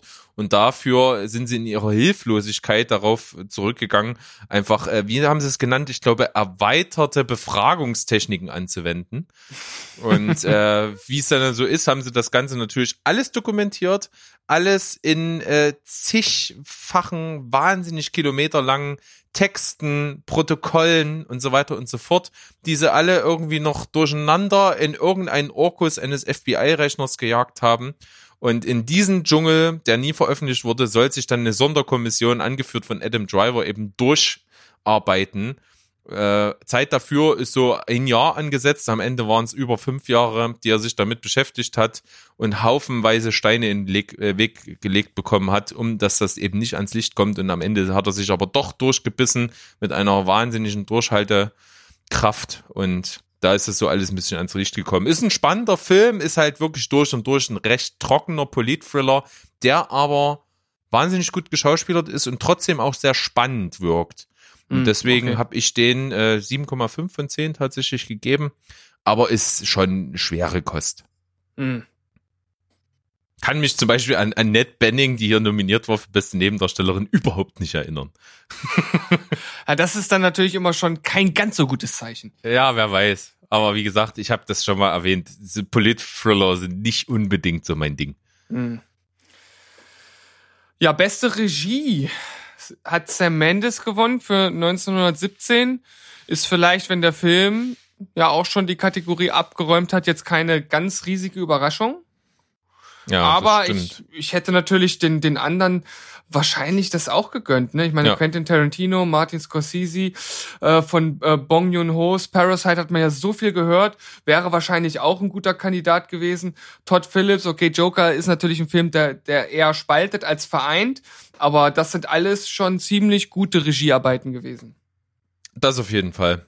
Kann man, kann ich zustimmen. Und bei Sam Mendes ist natürlich wahrscheinlich die Tatsache, dies, dieses sehr, sehr aufwendige Machwerk einfach zu steuern, zu vereinen und zu einem guten Gesamtbild eben zu formen, äh, verlangt einem Regisseur wahrscheinlich besonders viel ab. Ja, das, das stimmt natürlich. Ich denke auch, dass das da eventuell den Ausschlag gegeben hat. Ja. Quentin Tarantino gewinnt den Drehbuch äh, Golden Globe. Pff, wahrscheinlich vollkommen zu Recht. Ist wirklich ein starkes Drehbuch. Super gute Szenenauswahl. Ganz Tarantino-typisch, äh, wie er sich auf so Nebenschauplätze äh, konzentriert. Irgendwelche kleinen Begebenheiten, die eigentlich so, nur so einen kleinen Anteil vom großen Ganzen haben, sehr stark zu beleuchten. Ich finde die Erzählweise immer sehr, sehr gut und das ist in dem Film sehr, sehr gelungen und deswegen glaube ich einfach, dass dieses Drehbuch Oscar, äh, Drehbuch Golden Globe gerechtfertigt ist und ja, ja. Ja, also da gehe ich auch mit. Und äh, der Film, der macht ja halt auch was ganz Besonderes, dass er Realität und Fiktion ja miteinander verschmelzt. Und das macht er natürlich auf eine absolut grandiose Art und Weise. Ja. Dann äh, beste Filmmusik kann ich absolut unterstreichen. Ist einfach mal was ganz Besonderes gewesen von der Isländerin Hildur Gudnadottir für Joker. ähm, dieselbe ähm, Komponistin, die auch den Soundtrack von der großartigen Serie Tschernobyl gemacht hat, äh, ist hier honoriert worden. Ja, also da brauche ich nichts hinzufügen. Ich äh, bin da ganz bei dir.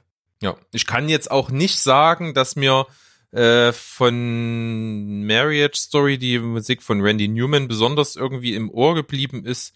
Die war einfach wie alles inszenatorisch in dem Film einfach sehr, sehr äh, gut, also übersolide auf jeden Fall, aber jetzt nicht au außergewöhnlich. Von daher, und die anderen Sachen kann ich nicht beurteilen, außer die Musik, die ich in den unzähligen Malen, die ich den Trailer von Motherless Brooklyn gehört habe, die ist recht speziell und die gefällt mir recht gut und recht passend erscheint die mir auch. Von daher vielleicht auch ein wirklich guter Nominierter, aber die von Joker, die hat natürlich eine perfekte Symbiose mit der, ja, wie du sagst, mit dem spaltenden Charakter des Films geschlossen. Ja.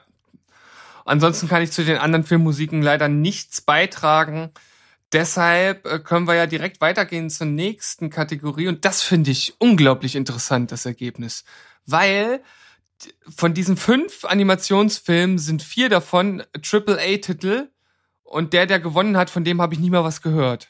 Ja, Mr. Link, ein völlig verrücktes Abenteuer in der Kategorie bester Animationsfilm, habe ich auch nie was von gehört, keine Ahnung. Ja, und wenn man dann guckt, die Eiskönigin 2, erfolgreichster Animationsfilm aller Zeiten, Drachenzähmen leicht gemacht, äh, 3, äh, ist ja auch ein äh, sehr, sehr guter Film gewesen, wie ich gehört habe. Ich habe nur den ersten Teil gesehen, aber die sollen ja aufsteigend eigentlich irgendwie immer besser geworden sein. Okay, der König der Löwen, da kann ich ehrlich gesagt nicht viel mit anfangen und äh, kann aber natürlich nachvollziehen, dass der einen gewissen Hype ausgelöst hat. Und äh, Toy Story, okay, da braucht man sowieso nicht viel zu sagen. Ja, Und ist natürlich als Pixar-Film meistens prädestiniert für das Gewinnen des Preises, wie es in Ja. der Vergangenheit ja schon oft so ist, gewesen war. Und, und stattdessen gewinnt Mr. Link, ein Stop-Motion-Film, der natürlich auch mit, Animation, mit Animationsarbeit am Computer gearbeitet hat, aber äh, interessant, sehr, sehr interessant. Ich kann aber auch immer wieder nur sagen, dass Stop Motion ein unglaublich geiles Animationsfeld ist, was un unbedingt erhalten werden sollte und vor allen Dingen auch noch bekannter gemacht werden sollte. Also Ja, Stop Motion finde ich total super. Ja, und äh, leider konnte ich das ja gar nicht als Frage in unserem Quiz stellen, aber wenn du dich zurückerinnerst, hatte ich ja als Schätzfrage in unserem Quiz, äh, wie lange bei äh, äh, äh, ähm, Nightmare Before Christmas, äh, wie lange das Filmstudio an Arbeit gebraucht hat, um eine Minute Film zu erstellen.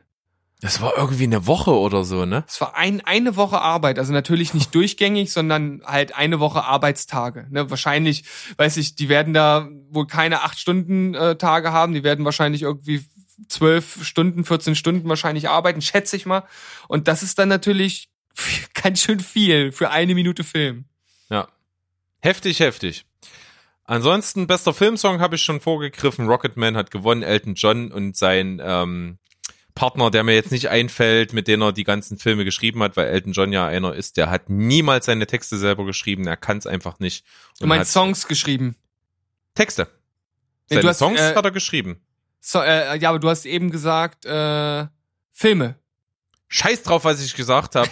es geht auf jeden Fall um die Texte seiner Songs. Die hat er nämlich immer von einem seiner äh, engsten Freunde schreiben lassen, mit denen er auch heute noch zusammenarbeitet. Die beiden haben also den Oscar bekommen für den Song I'm äh, nicht den Oscar, Mensch, was will ich denn da mit Oscar? Golden Globe für I'm Gonna Love Me Again aus Rocketman. Coole, cooles Ding. Äh, wahrscheinlich sehr verdient. Kann ich äh, leider nicht ganz beau äh, beurteilen, weil ich die anderen einfach nicht kenne. Aus König der Löwen, aus Harriet, aus Die Eiskönigin 2 und aus Cats sind die anderen Songs. Kann ich jetzt nicht sagen, aber ich glaube schon, dass man Elton John mit zu Recht irgendwie einen, Golden Globe oder irgendeinen anderen Preis in der Hand drücken kann, oder?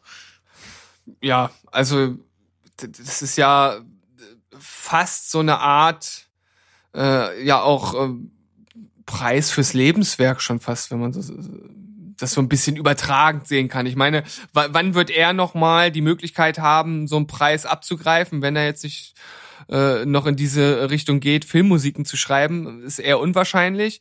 Und dass noch mal ein Film über ihn gedreht wird, wird es wahrscheinlich auch nicht geben. Also von daher Ja, finde ich das absolut gut die. Chance genutzt, auf jeden Fall. Und dann kommen wir zum besten fremdsprachigen Film. Wir haben ihn leider immer noch nicht gesehen und ich ärgere mich eigentlich in Grund und Boden, dass wir das nicht geschafft haben.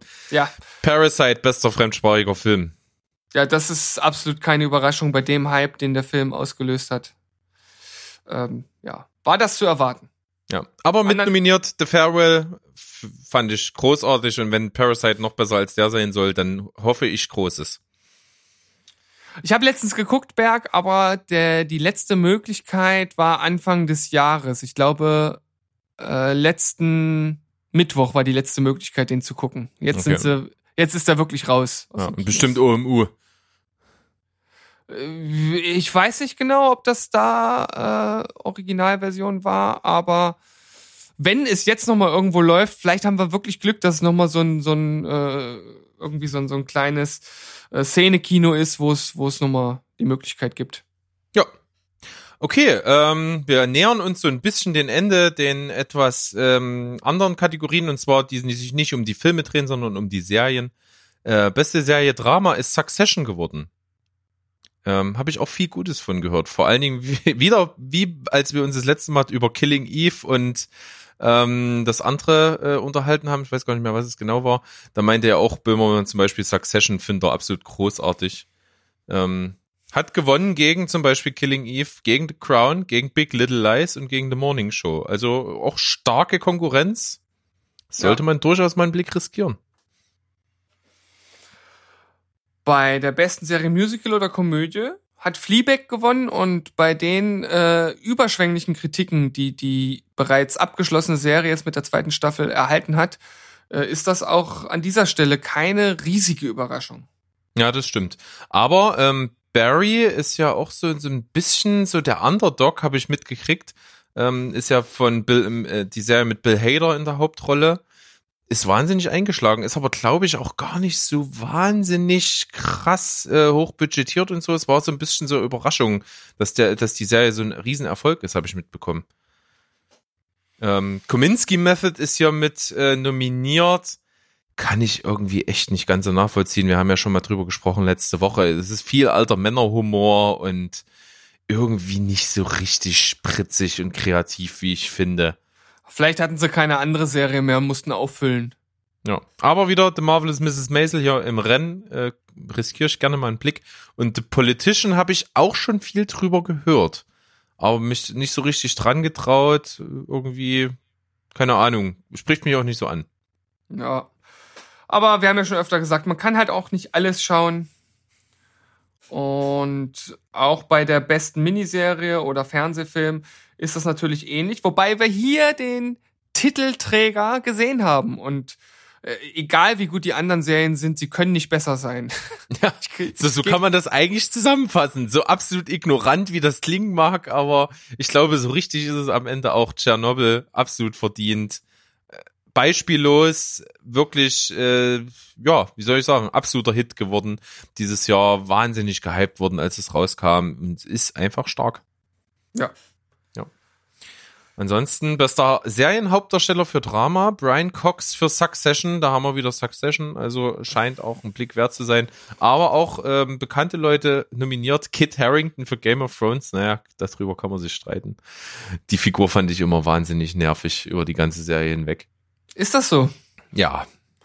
Aber er hat, aber er hat sie trotzdem gut gespielt, finde ich. Ja.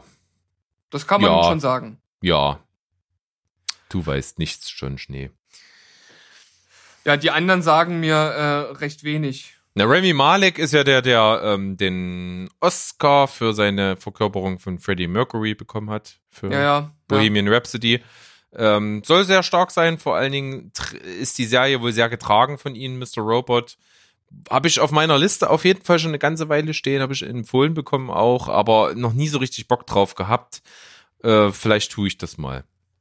Ansonsten The Crown ist ja auch eher, haben wir schon mal drüber gesprochen, was, was uns jetzt nicht so interessiert, weil es einfach so mit Königshaus und dieser ganzen Zeitepoche eben nicht so unser Ding ist.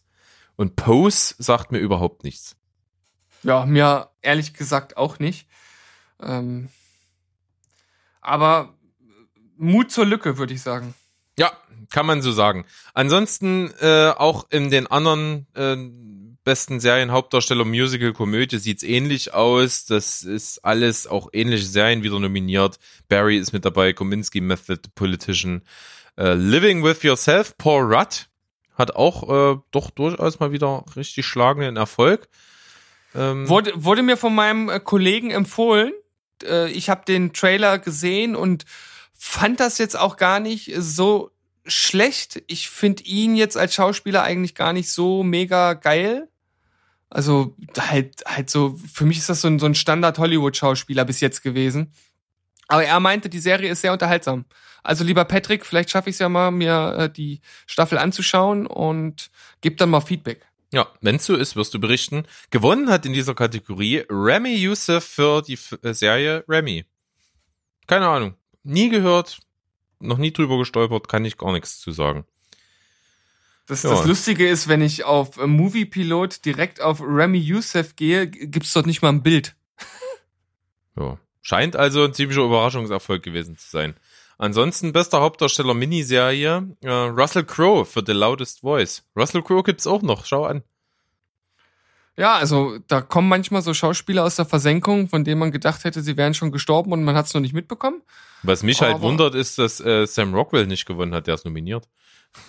Ja, na eigentlich äh, müsste das ja seit seinem äh, Oscar-Gewinn als bester Nebendarsteller in Three Billboards Outside Ebbing, Missouri. Ja, zum, zum Glück habe ich dich, der diesen Titel in der richtigen Reihenfolge mit den richtigen Worten zusammensetzt. Ich hätte jetzt da auf jeden Fall übelst das Frankenstein-Monster draus gemacht. Ähm, ja, ich, ich habe so ein bisschen das Gefühl, seitdem er den, den, diesen Oscar gewonnen hat, wird er mehr wahrgenommen als vorher. Das finde ich Der- gut. Sehr, sehr gut, ja. Ansonsten Sacha Baron Cohen für The Spy mit nominiert, Christopher Abbott für Catch 22, Jared Harris für Chernobyl. Alles äh, große Namen auf jeden Fall. Ja, vor allem auch Sascha Baron Cohen. Ja, äh, ich habe aber irgendwo, ich kann das nicht mehr zuordnen. Irgendjemand hat mir auch letztens gesagt, äh, unbedingt reingucken ist geil. Das bei, ich, wie gesagt, bei Sacha Baron Cohen, das ist immer ultra speziell. Ah, habe ich so meine Probleme ein bisschen mit. Naja, aber einfach mal eine Chance geben. Naja, aber bester Nebendarsteller. Serie, Miniserie, Fernsehfilm. Stellan Skarsgård für Chernobyl. Was soll man sagen? Der hat ja auch weite Teile dieser Serie getragen. Ja.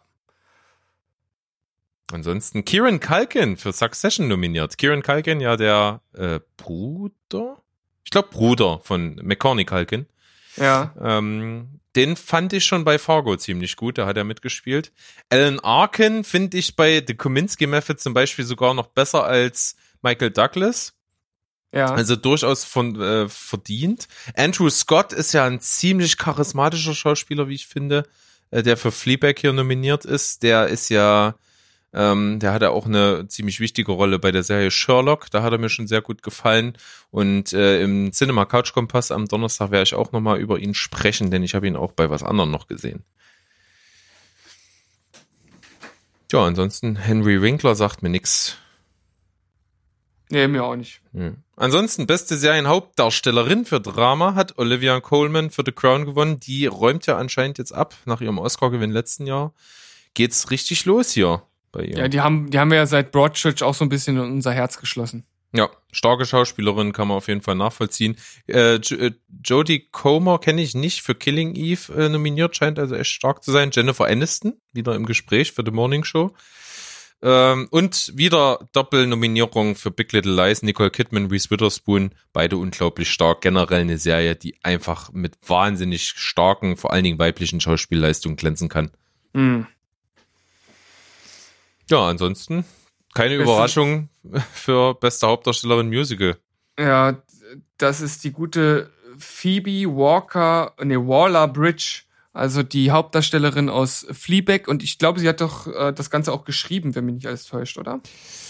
Oder Kann ich leider jetzt nichts dazu sagen, weiß ich nicht. gedreht äh, mit und ich glaube, ich glaube, sie hat dort eine eine tragende Funktion. Ich äh, schaue noch mal direkt. Aber Christina Mhm. Applegate, was die halt seit Dumpfbacke alles gerissen hatte, wo sie Ja. jetzt steht, nominiert in der Kategorie für einen Golden Globe, für Dead to Me, nicht schlecht. Natascha Lyon, äh, die man au- vor allen Dingen aus American Pie kennt, äh, für die Serie Matroschka, kann ich absolut nachvollziehen.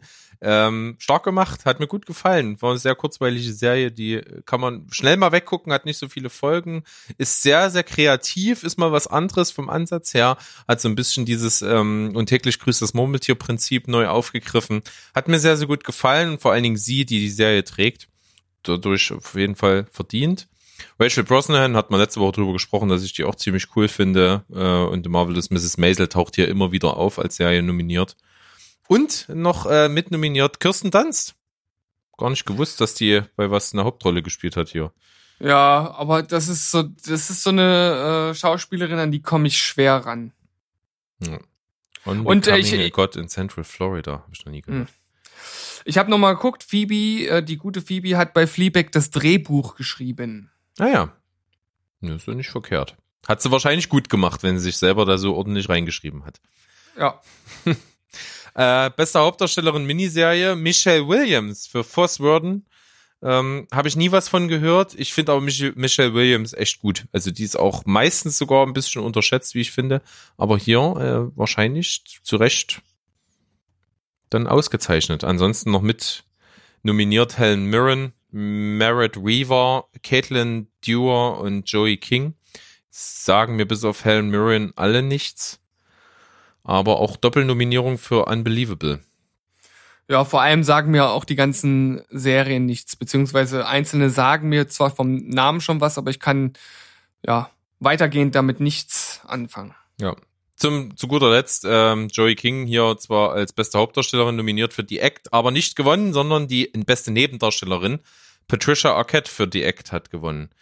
Hat sich durchgesetzt gegen die große Meryl Streep in Big Little Lies. Ist eingeführt worden, wie ich erzählt habe, mit der zweiten Staffel. Wahnsinnig gute Rolle, natürlich, wie man es so kennt. Helena Bonham Carter auch mal wieder mit am Start, neben Olivia Colman in The Crown. Emily Watson für, Ch- für Chernobyl äh, fand ich gar nicht so krass überragend. Einfach war richtig gut, aber jetzt nicht so, dass ich es jetzt äh, nominiert hätte. Und Tony Collette auch für Unbelievable. Also Unbelievable schon, so- soll man wahrscheinlich auf dem Schirm haben. Ja, Berg. Oh, das war ja jetzt ein Marathon hier. Ja, ich finde es aber immer wieder äh, interessant. Äh, man hat zumindest einen Eindruck von den Sachen, die zumindest in den USA ziemlich äh, gehypt werden und hoch im Kurs stehen, die dann wahrscheinlich mit hoher Wahrscheinlichkeit zu uns eben rüber schwappen und hier dann eben größer sind. Von daher liefert das ein gutes Bild ab, aber man erkennt schon so ein bisschen auch die Speerspitze der Schauspielerschaft. Ja.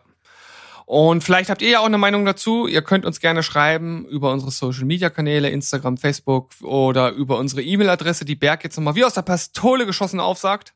Podcast at stevensbollberg.de Boah, das war richtig wie aus der Pistole geschossen.